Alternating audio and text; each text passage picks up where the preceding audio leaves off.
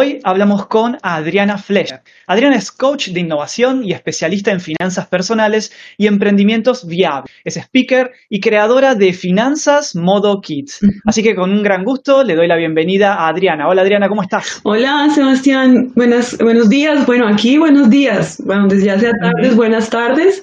Eh, muchísimas gracias por la invitación. Muy contenta de estar acá y bueno, y compartir este tema que, que a veces nos da dolores de cabeza. Finanzas para emprendedores y profesionales. Vamos a ver cómo podemos mejorarlas y los varios consejos que nos puede dar Adriana en base a su gran, gran experiencia de unos cuantos años en instituciones financieras. Pero mejor que, nadie es Adriana para contarnos sus historias y para ver cómo empezó en el mundo de las finanzas. ¿Cómo fue tu historia, Adriana? Bueno, pues eh, yo soy ingeniero de sistemas y tengo un par de especializaciones en gerencia, en negocios internacionales. Y este tema de las finanzas, desde muy chiquita siempre me ha gustado mucho los números, resolver como problemas. Y, y, bueno, tuve la oportunidad de trabajar durante 20 años en una de las multinacionales más importantes del mundo. ¿Sí? Entonces, eh, digamos que allí estuve todo el tiempo, como te comentaba antes, estructurando desde, desde las finanzas, cómo los emprendedores y personas naturales quieren crecer. O sea, comprar una casa, eh, hacer una maestría y en el caso de los emprendedores como, como, digamos, crecer, abrir una nueva línea de negocio o comprar una nueva bodega, ampliar su capacidad de producción. Y siempre las finanzas están ahí, como estructuras, desde, si no estructuraste bien desde el principio, cuando llegas a necesitar los recursos para dar ese gran paso, eh, pues ahí le salen a uno canas. no, tiene rabia, pero, y bueno, ahora soy, no, eh, soy coach de innovación, Principalmente lo que hago es ayudar a las personas a, armar el rompecabezas, ¿sabes? Innovar es sencillamente, eh, o sea, encontrar una nueva forma de hacer con lo que tienes. Entonces, eh, a eso es a lo que me dedico ahora. Exacto, bien, perfecto. Bien, ya que hay muchas personas que están ahora viendo en vivo y luego lo van a ver en la grabación, editada y demás, eh, te queríamos, bueno, te quiero preguntar en realidad, en esta época tanto de protocolos, tanto, eh, para quien lo vea grabado, estamos en pleno saliendo de la COVID, del confinamiento, y estamos con protocolos de entrada, protocolo de todo, bueno, súper bien porque hay que cuidarse, lógicamente, pero lo interesante es que cuando hablaba con Adriana antes de la entrevista, me contaba de los protocolos financieros. Así que preguntarte, ¿qué son los protocolos financieros? ¿Cómo los aplicamos? ¿Y quién debería aplicarlos? Bueno, pues aquí en, mi mundo, eh, yo digo que los protocolos, la pregunta de eso surgió porque un protocolo tiene que ser muy fácil de recordar, ¿sí? O sea, no puede ser y entonces tienes que hacer esto y sumarle uno, dos, tres, cuatro, cinco, no, sino tiene que ser muy fácil de recordar. Entonces yo planteo que en este tiempo y, pegándome a, esa, a ese boom de protocolos, los, los tres protocolos financieros que yo propongo, ¿cuáles son? Los, esto, aplica esto es para finanzas personales, es decir, yo como persona, cómo manejo mi billetera. O sea, esto es no, digamos que para un emprendimiento, pues también te puede servir, pero se queda corto. ¿Sí? Para finanzas personales es cómo manejas tú tu billetera, es decir, tu ingreso, cómo lo manejas en tu casa y demás. Entonces, el primer protocolo eh, que yo tengo es, para que siempre lo tengamos en mente, es que el ingreso que yo tenga, mis gastos siempre deben ser mayor que cero, o sea, ocúpate de eso. Que si tú ya, con que tú te ocupes de eso, créeme que salen en mil tareas. ¿Sí? La primera de ellas, cuando tú haces conciencia de esto, es que tienes que ver cuánto es tu ingreso y en qué estás gastando. Entonces, ese, es el, primer paso, ¿sí ves? Entonces, cuando eh, haces ese ejercicio, entonces haces, yo que te recomiendo o les recomiendo, lo primero es hacer una lista en Excel básica, o sea, una cosa básica. ¿Sí? ¿Cuánto es mi ingreso? Exacto, es decir, exacto. Otra cosa que les quiero decir antes de continuar es que en el mundo de las finanzas, Aquí no existe yo me gano mucho, poco, demasiado. Esas medidas no existen. Aquí son números reales y por eso es lo bonito.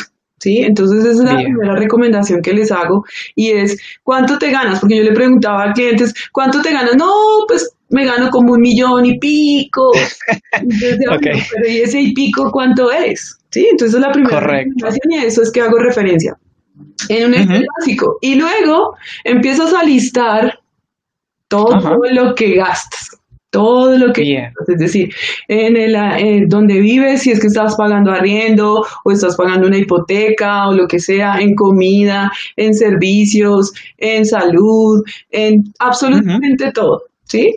Y ahí, cuando ya tienes esa bendita lista, haces la suma que te estoy diciendo, que es bien, y haces esa resta y siempre te tiene que dar mayor que cero. Si no te da, tranquilo, ahorita empiezas a mirar, ahí ya tienes visualizado en dónde tienes que empezar a bajar. Bien, excelente. Entonces, ingreso superior a gastos y todo tiene que estar apuntado en algún tipo de documento al estilo Excel. No decir y pico, básicamente, no. redondear para arriba ni para abajo, sino saber exactamente cuánto es lo que ingresamos y las erogaciones, los gastos. ¿Ok? Hasta ahí estamos. Es que, ¿Ese sería el protocolo 1? ¿Sería así? Sí, ese es el protocolo 1, el básico. Y ya con eso, eh, créeme que ahí tienes tareita para rato. ¿sí? El segundo, el segundo protocolo eh, que yo eh, propongo es que ahorremos, o sea, todo el mundo está en esta época, todo el mundo va a ahorrar, en los gobiernos, todo, todo, a todo nivel, o sea, esto es una cosa escalada.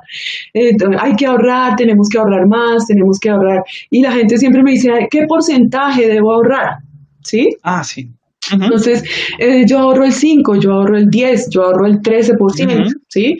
Y yo digo, mm, bueno, sí, está bien, eso es, digamos, una de las opciones de hacerlo, pero lo que yo le propongo, o lo que propongo en este protocolo es métele adrenalina a eso, o sea, hay que meterle swing a ese tema. Y es que, por decir algo, tú dices, eh, bueno, mis gastos en el mes, un mes, son de un millón de pesos. Lo que yo me voy a proponer a tener en ahorros es tener un año de ingresos, porque me voy a dar un año sabático, no sabemos cuándo, no sabemos si una pandemia me obliga, ¿no? Exacto. Entonces, eh, ¿qué pasa? Cuando tú dices, ok, si yo me gasto un millón de pesos al mes y quiero tener un año sabático, pues necesitaría tener cuánto? 12 millones de pesos.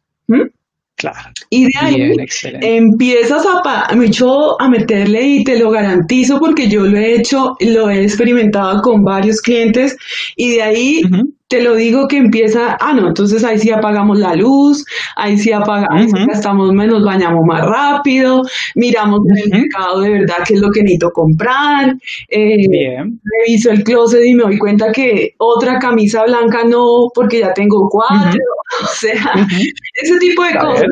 Es como, es como una comunicación de adrenalina, chévere, que tú digas esto tiene sentido para mí, no es un porcentaje. ¿Sí? Porque un porcentaje es demasiado frío, ¿sí? Y hay veces es insuficiente. Entonces, tiene que ver mucho con lo que, ¿te acuerdas el libro que leímos en común, que coincidimos, eh, que dice ahorra un poquito más mañana, el de los, el de los nuggets, el de Richard Thaler. Ah, cierto, sí, lo tengo, lo tengo. El este. libro es increíble. Qué buen libro. Y, no, y en la parte de ahorro específicamente me parece genial ese, es buenísimo. Aquí en Colombia se llama es un pequeño impulso. Sí, dime, dime, entonces. Nobel de, de Economía, ¿sí? Y él también plantea, o sea, venga, al cerebro toca poquito a poco. Claro. Poquito a poco. Entonces, solo planteate, por este mes voy a ahorrar más, no un porcentaje. Y el siguiente, un poquito más, ¿sí? Y así es que tú vas logrando. No conozco el primer cliente, y yo me incluyo, porque así compré mi primera casa, eh, que después de que entré en esa dinámica, eh, no sigue haciéndolo. ¿Sí me entiendes? O sea, dice, bueno, esto y este proyecto vamos para eso. Eh, por ejemplo, ¿sabes ahí que sirve mucho? Cuando haces, en la, haces la tarea en el paso anterior, ¿sí? Te das cuenta que estás pagando mucho por deuda o lo que sea, ¿sí? Entonces, una de las formas de ahorrar es voy a pagar eso lo antes posible. O sea, cuando me preguntan, Adriana, ¿en cuánto tiempo? Yo digo, lo antes posible. O sea, corre, o sea, corre, Forrest, corre. Eso es lo que hay que hacer, ¿ves? Entonces, es como plantearse de una forma distinta, de un tema harto, aburrido. Bien, y ahí estamos con el segundo o el tercer protocolo, perdón que me se Ese es el segundo y es como el, más eso. Y el último es mantener la calma, oye, mantener la calma. ¿sí? Cuando me dicen, Ana, pero ¿cómo? Si, si, si trabajo o, me, o, estoy súper endeudado, me están llamando, en fin. Digo, ven, lo primero que les digo acá es, lo chévere de esto es que es un número. O sea, esto es un número, ¿sí? Esto tiene una solución. Es como cuando en el colegio le ponían a uno un programa, sí, un problema, ¿no? Entonces, si Juanito tiene tres manzanas y bla, bla, bla, y tocaban multiplicaciones y sumas y en fin.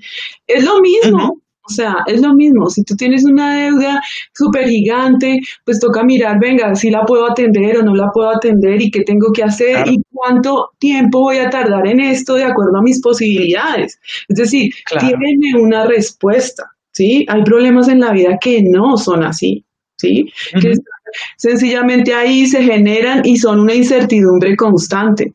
Yo lo, que, lo que propongo acá en este protocolo es tranquilo, mantén la calma, cuantifica, ¿sí? Llévalo a números y cuando ya lo tengas en tu cabeza, pues listo, libérate de eso y empieza a ver cómo lo vas a hacer. ¿Sí? Pero la vida continúa. Y, y, pues esto, esto se trata de aprender. Yo creo que hay gente supremamente experta que le ha dedicado tiempo, tiempo.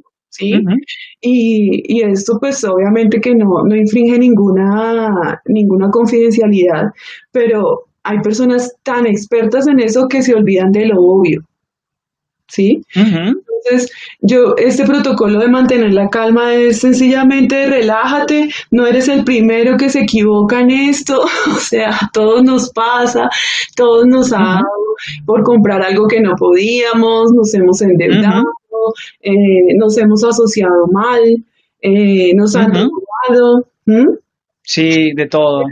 Eh, entonces, nada, mantén la calma y solo lo chévere de esto es que le cambies la perspectiva cómo ves ese problema financiero y solo colócalo en un bendito número, en un tiempo y listo. Y para adelante, Exacto. libera tu mente creativa para ocuparse a ver cómo voy a generar el ingreso, ¿sí? Porque hay gente Correcto. que dele y dele y es que debo y debo y el banco ni siquiera los está llamando. es cierto, es cierto es, cierto. Nos están dejando algunas preguntas en el chat. Nos decía Marcela que ella particularmente dejó todo lo que son las tarjetas de lado y ahora tiene mucho más control de sus finanzas, por decirlo de alguna forma. Si las tarjetas de crédito realmente pueden eh, empeorar, ¿no? Las finanzas si uno no las sabe manejar bien. ¿Cómo, cómo ves esos dos puntos? Bueno, pues mira, yo creo que los instrumentos financieros eh, están ahí para que no, para mi servicio y no al contrario, no para que me esclavice. ¿Sí? Entonces, eso es lo primero que tengo que tener en mente. Es decir, cuando yo tengo un instrumento financiero como una tarjeta de crédito, pues debo saber exactamente para qué es que lo quiero, ¿sí? No para, por ejemplo, eh, eh, las tarjetas de crédito por lo general eh, se salen de control cuando en el primer paso, ¿te acuerdas? Cuando el ingreso menos el gasto es, no es mayor a cero, eso que te hace falta lo empiezo a cubrir con tarjeta de crédito. Y ahí es donde viene el problema, porque como no estoy gestionando realmente mis gastos, estoy supliéndolo con algo, con un instrumento financiero que no, que no, que no me va a ayudar y me va a meter en problemas, ¿sí? Pero, por ejemplo, las tarjetas de crédito yo las uso, tú puedes usar una tarjeta de crédito sin pagar intereses y puedes manejar el dinero 45 días, dependiendo del claro. ¿sí? Y dime, un capital de trabajo de 45 días es al cero, ¿quién te lo da? claro. Tú puedes comprar y eh, todo ese tema de puntos y todo eso, yo hice la tarea. dije, bueno, voy a hacer este tema y voy a empezar a acumular puntos y voy a poner este sistema a prueba, ¿sí? Y efectivamente sí, o sea, tú reúnes los puntos, los redimes y pues eh, cualquier cosa, que en mercado, que en gasolina, y estas franquicias son, aplican para todo el mundo, oye que de pronto en un país tengan más beneficios que otros o diferentes estrategias comerciales, pero Visa y o sea, todas estas franquicias que son las de tarjeta de crédito que tienen ese mercado por lo tienen ya consolidado, siempre tienen el mismo sistema, eh, los mismos beneficios, tienen los mismos aliados, ¿sí? Entonces he viajado con esos puntos, o sea, he viajado, he pagado cuotas de manejo, eh, entonces son reales esos beneficios. Lo que pasa es que no nos enteramos de ellos, no, no, no investigamos y por eso es que estamos en los problemas. Ahora, si realmente entrar a plazos, no te lo aconsejo, ¿sí? por, eso, te digo, cuando me dicen, Adriana, y voy a ahorrar, ahora lo primero que tienes que ahorrar es para no tener deudas. O sea, las tarjetas de crédito sean para coger puntos y para meterle gol al sistema.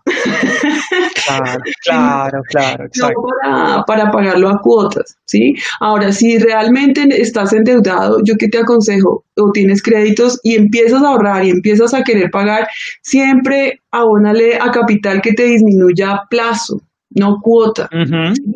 Porque ya en tu mente, cuando te dijeron, mira, esta cuota es de 200 mil pesos, ya en tu mente ya en tu mente y en tu presupuesto ya tienes que es 200. ¿Dónde está la adrenalina? En empezar a decir, no voy a ahorrar 200, sino voy a pagar 300. Claro, claro, claro. Siempre el plazo. Entonces, cuando le dicen, no, pues mejor que le baje la cuota, mejor. No, no es mejor. Siempre es mejor mantener la cuota y que te disminuya el plazo. Entre menos plazo pagues, menos intereses pagas y más te ahorraste. Perfecto. Muy bien, eso está muy bien respondido. Y ahora hablemos de personalidad financiera, misión financiera. Me dio mucha curiosidad cuando eh, leía tu perfil en LinkedIn que hablabas del método 3x3. Entonces quería saber cómo este método, que creo que es de tu creación, cómo puede darle una mano a los emprendedores y profesionales para mejorar sus finanzas. Bueno, pues mira que ese método 3x3 es porque lo que te digo, siempre digo, tiene que ser fácil, poquito, pero que, que lo puedas tener en tu mente todo el tiempo. ¿Qué pasa? Para el método 3x3 pues te voy a hablar de dos cosas, que es eso, la personalidad financiera y la misión financiera. En la personalidad financiera es que no hay ninguna empresa, por grande o pequeña, que se maneje sola, que se mande sola. ¿Quién está detrás de eso? Una persona, ¿sí? Una persona. Por lo tanto, es necesario mm, saber esa persona en el campo financiero quién es, ¿sí? Es decir, cómo se comporta frente a sus finanzas. Porque eso es lo que le va a impregnar. Por eso es lo que nos decía Marcela de pronto al principio, que decía, bueno, me va mejor en las, en, las, en las finanzas personales que no en las empresariales. Seguro que, que hay mucho de qué hablar y conversar, porque lo normal que el, yo le imprimo a mi emprendimiento mi ADN, es decir, casi que siempre se replica lo que pasa en mis finanzas personales, se replica en el emprendimiento, en, el tema de Correcto. ¿sí? Sí, sí, sí. Sin embargo, hay personas que, eh, hay personas que, que como reconocen que les va mal o, no lo hacen tan bien en las finanzas personales, se, proponen hacerlo mejor en su empresa. Y entonces ahí es donde surgen esas, esas, esas cositas que, como ya hago visible ese lunarcito que tengo, estoy pendiente de cómo no caer en ello. Entonces, ¿qué es la personalidad financiera? De verdad, para, para, así sea para asociarse, o si yo estoy emprendiendo solo, hay que tomarse un momento y decir quién soy yo en las finanzas, ¿sí? Porque aquí hay un tema en el emprendimiento difícil que no es difícil, pero hay que hacerlo consciente, y es cuáles son esas licencias de manejo que yo me voy a dar en el emprendimiento. ¿A qué hago referencia con eso? ¿Qué pienso yo del pago de impuestos? ¿Sí? Voy a pagar impuestos, no los voy a pagar, voy a ir en contra del sistema, ¿sí? ¿Cómo soy yo para pagar a mis proveedores? Es decir, yo soy de los que digo, no, pues hasta el último minuto, ¿sí? ¿Cómo le voy a pagar a, mis, a, mi gente, a la que esté trabajando conmigo, ¿sí? si están en el último lugar o no. Todas esas cosas hay que hacerlas, ¿sí? Y mira que cuando eh, en innovación trabajamos también con el DOF, hay muchas herramientas donde ven, determina tus debilidades y tus fortalezas, tus de mejora. Y nadie coloca el tema financiero. Y yo siempre pregunto, ¿pero por qué? o sea, ¿por qué? Claro. ¿Qué pasa si tú no pagas impuestos, por ejemplo? Porque tú en principio sí voy a hacer todo, pero en la medida que el negocio no empieza a ir tan bien, entonces empiezas a, son esas licencias de manejo, entonces, ay, entonces no voy a pagar este impuesto o no voy a pagar aquel. Y resulta que de ese bache tú vas a salir. Y más adelante tu emprendimiento te va a decir, bueno, es hora de dar el siguiente paso. Vas a necesitar asociarte o conseguir capital de trabajo, inversión, vas a necesitar conseguir dinero, ¿sí? Y cuando te empieza a evaluar un banco, te va a decir, claro. qué pesar, pero como tú no pagas impuestos correctamente, o sea, súper. Claro. Y cuando entra en el tema financiero, bueno, los impuestos, pues los manejo depende. Depende, depende del mes. no, bueno, pero eso sería absurdo, sobre todo cuando ya el negocio está funcionando y demás, ya no la parte impositiva tiene que... no, sí, te creo, te creo en realidad. Se da. Entonces, pones en riesgo también, por ejemplo, esas licencias de manejo ponen en riesgo eh, a futuro, por ejemplo, las relaciones con un buen proveedor, por ejemplo. Claro. ¿Ves? Claro, y te va a afectar, sí o sí. ¿Qué pasa si pierdes un buen proveedor con el que tenías un buen crédito, un cupo de crédito bueno, una buena materia prima? Mm, de pronto te dicen, chévere, pero no me gusta cómo manejas las finanzas, no me gusta cómo pagas y lo pierdes, ¿ves? Entonces esa es la, esa es la, personalidad financiera que hay que hacerla visible. En cualquier emprendimiento hay que hacerlo visible. Y no en, no en pro de, queja ni de, ni de recriminarnos y Ay, nos vamos a latigar. No, no, no. Tenerlo claro hace que yo sepa por qué no voy. Eso es, Eso es personalidad financiera, entonces. Personalidad financiera. Es saber yo quién soy y, con las finanzas. Y la otra parte es misión financiera, es diferente, ¿cierto?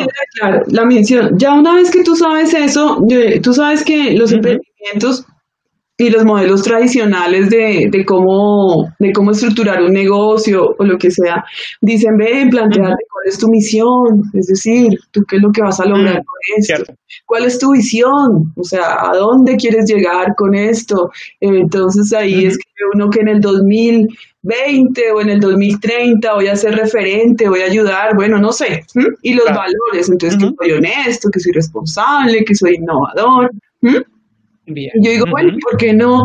También hay que incluir sí o sí cuál es mi misión financiera. Es decir, ¿a dónde voy yo financieramente con esto? Es que yo quiero tener un emprendimiento que me dé un ingreso, pues, con lo que yo pueda subsistir, ¿sí? Y que ya con eso estoy bien.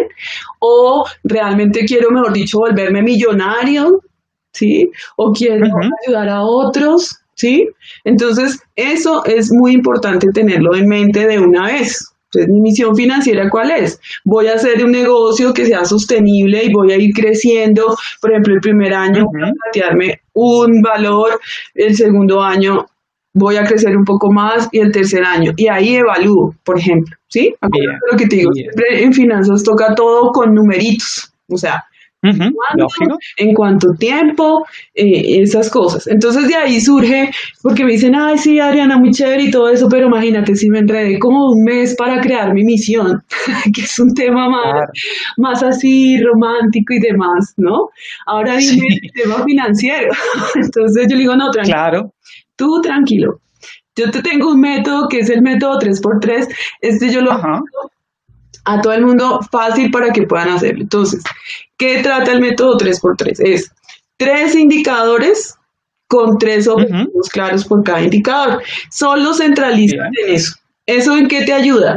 Te ayuda, por ejemplo, en tener claro que, para qué estás trabajando. Entonces, por ejemplo, el primer indicador o los tres que yo recomiendo son ingresos, los costos y la rentabilidad. Bien. O sea, enfócate en esos tres de manera global, porque he tenido, pues, conozco contadores, economistas, ay, Adriana, pero es que la cuenta de costos es amplia, la cuenta de ingresos es amplia, y yo, sí, pero es que necesitamos es básico, una cosita básica. Entonces, por ejemplo, entonces en los ingresos, cuando ya tienes determinado, esos son los, ese es el primer tres.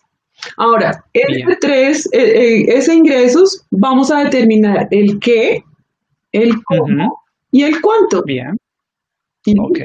Entonces, de cada uno coges qué voy a hacer en los ingresos, cómo lo voy a hacer y cuánto. Y listo. ya tienes claro, claro. financiera. ya con eso, ¿cuál es adelante? está resuelta. Sí. O sea, porque por ejemplo, por ejemplo, en los ingresos, te doy un ejemplo, porque pero Entonces, en los ingresos, ok, ya sé que me voy a enfocar en los ingresos. ¿El qué? Voy a mantener un flujo de ventas, ¿sí? Porque eso es lo que, uh los ingresos, ventas. Ah, bueno, listo. Entonces, en el qué, ¿qué vamos a colocar? ¿Qué? Voy a mantener durante un año el flujo de ventas. Ok. Bien. Eso es muy general todavía y puede pasar de todo. ¿Cómo? ¿Cómo lo vas a hacer? Ahí es la segunda pregunta. ¿Cómo lo vas a hacer? Ah, bueno, entonces voy a vender, voy a conseguir eh, clientes que me compren el producto online. ¿Cuánto? Si yo voy a vender 100 millones de pesos, ¿no? Y mi producto vale 100 mil, ¿cuántos clientes necesito? Ese es el típico problema de primaria, ¿te acuerdas? Ese es el típico problema de primaria. Entonces, ahí yo ya puedo decir, ah, ok, entonces necesito 100 clientes.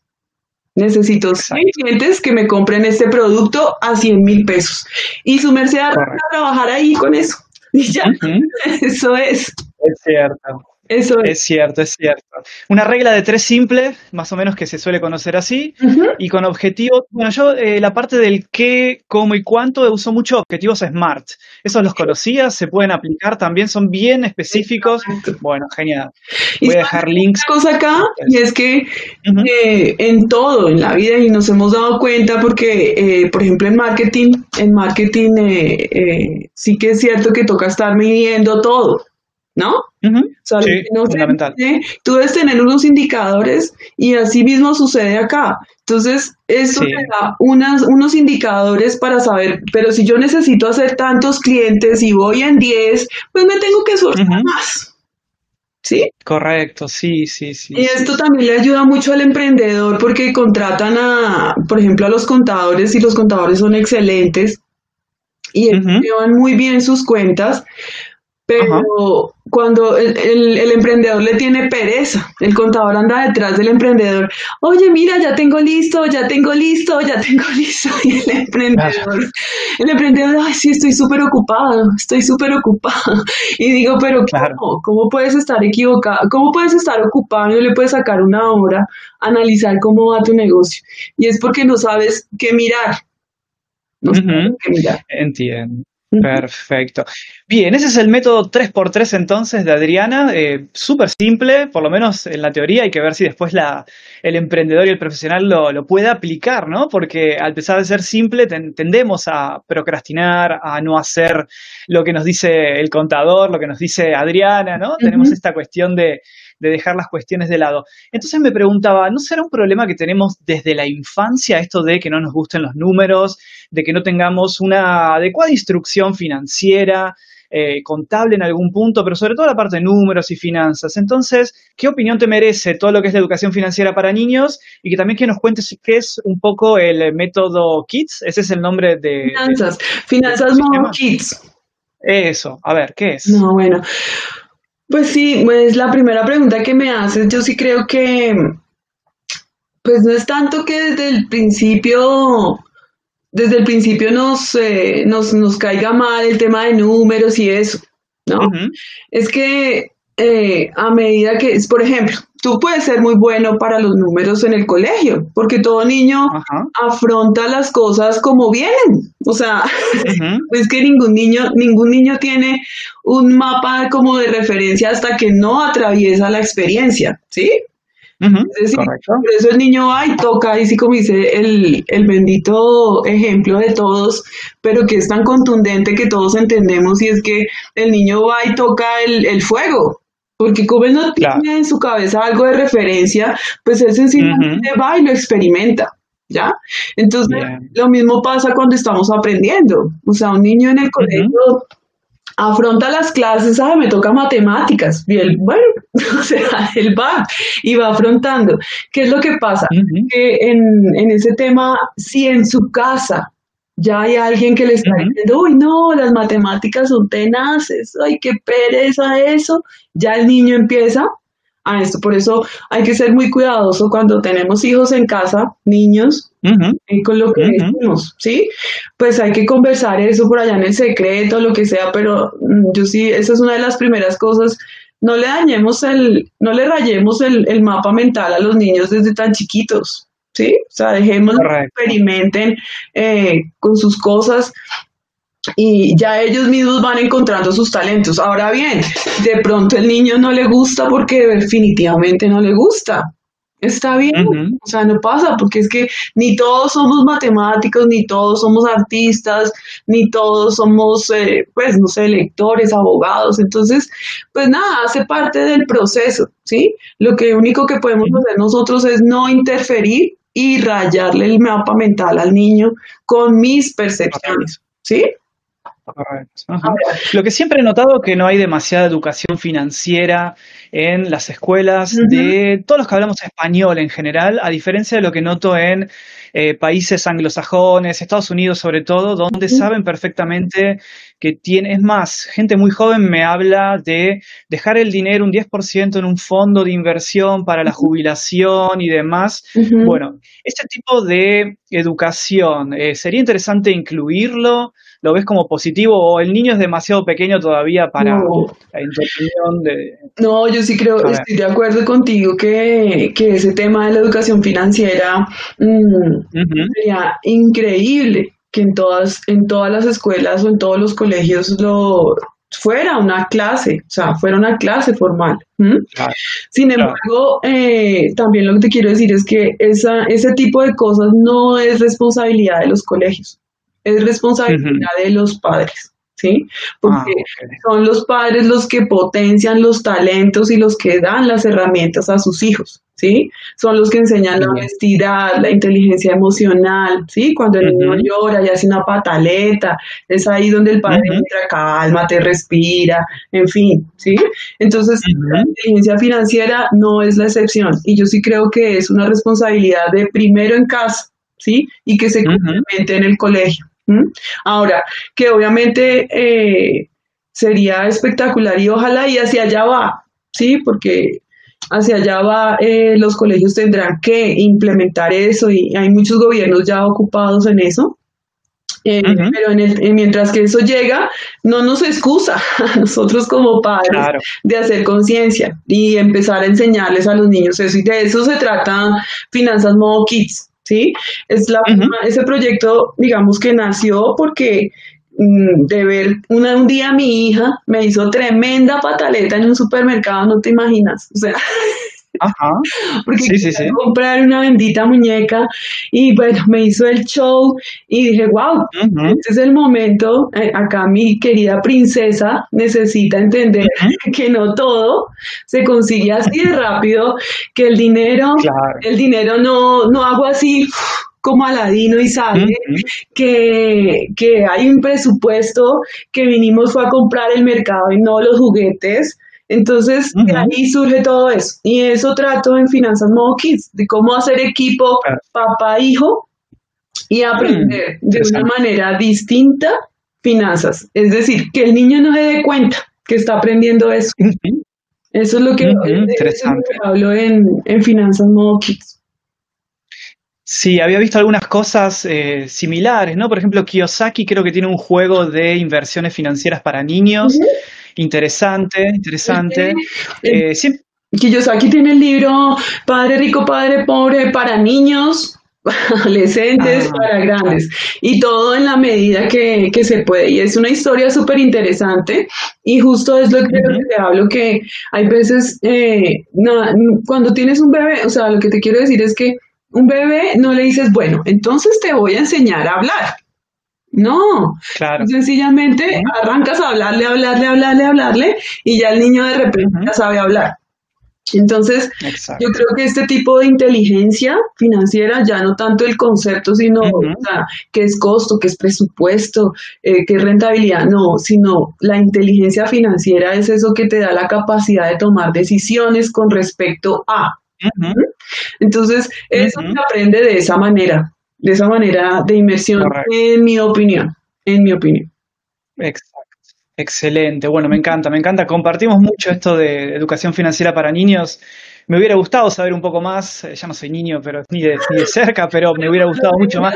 Tuve que aprender todo de adulto, básicamente. Claro, y sobre todo inversiones, entender un poco cómo funciona la bolsa, todo lo que hoy en día se está volviendo más cotidiano, más del día a día, sobre todo los que somos de países de Latinoamérica donde no podemos confiar en la moneda del país generalmente, pero bueno, no quiero ponerme muy crítico, pero había algunas preguntas en el chat acerca de eso. pandemia, pero todo bien.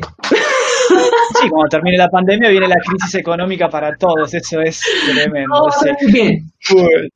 Vamos a ir pasando a las preguntas, nos dejaron muchísimas a lo largo de, la charla. Ya invito a que quien quiera eh, preguntar alguna cosa a Adriana, que aproveche ahora que estamos en vivo. Nos decía en algún momento Marcela, que se ve que le gustó mucho el tema, que se le mezclaba mucho, se le mezcla mucho el tema de finanzas personales y de negocio. Eso eh, ya habías hablado algo, pero no sé, algún consejo como tener dos cuentas separadas de banco. Aquí en Brasil aconsejan mucho eso, tener dos cuentas.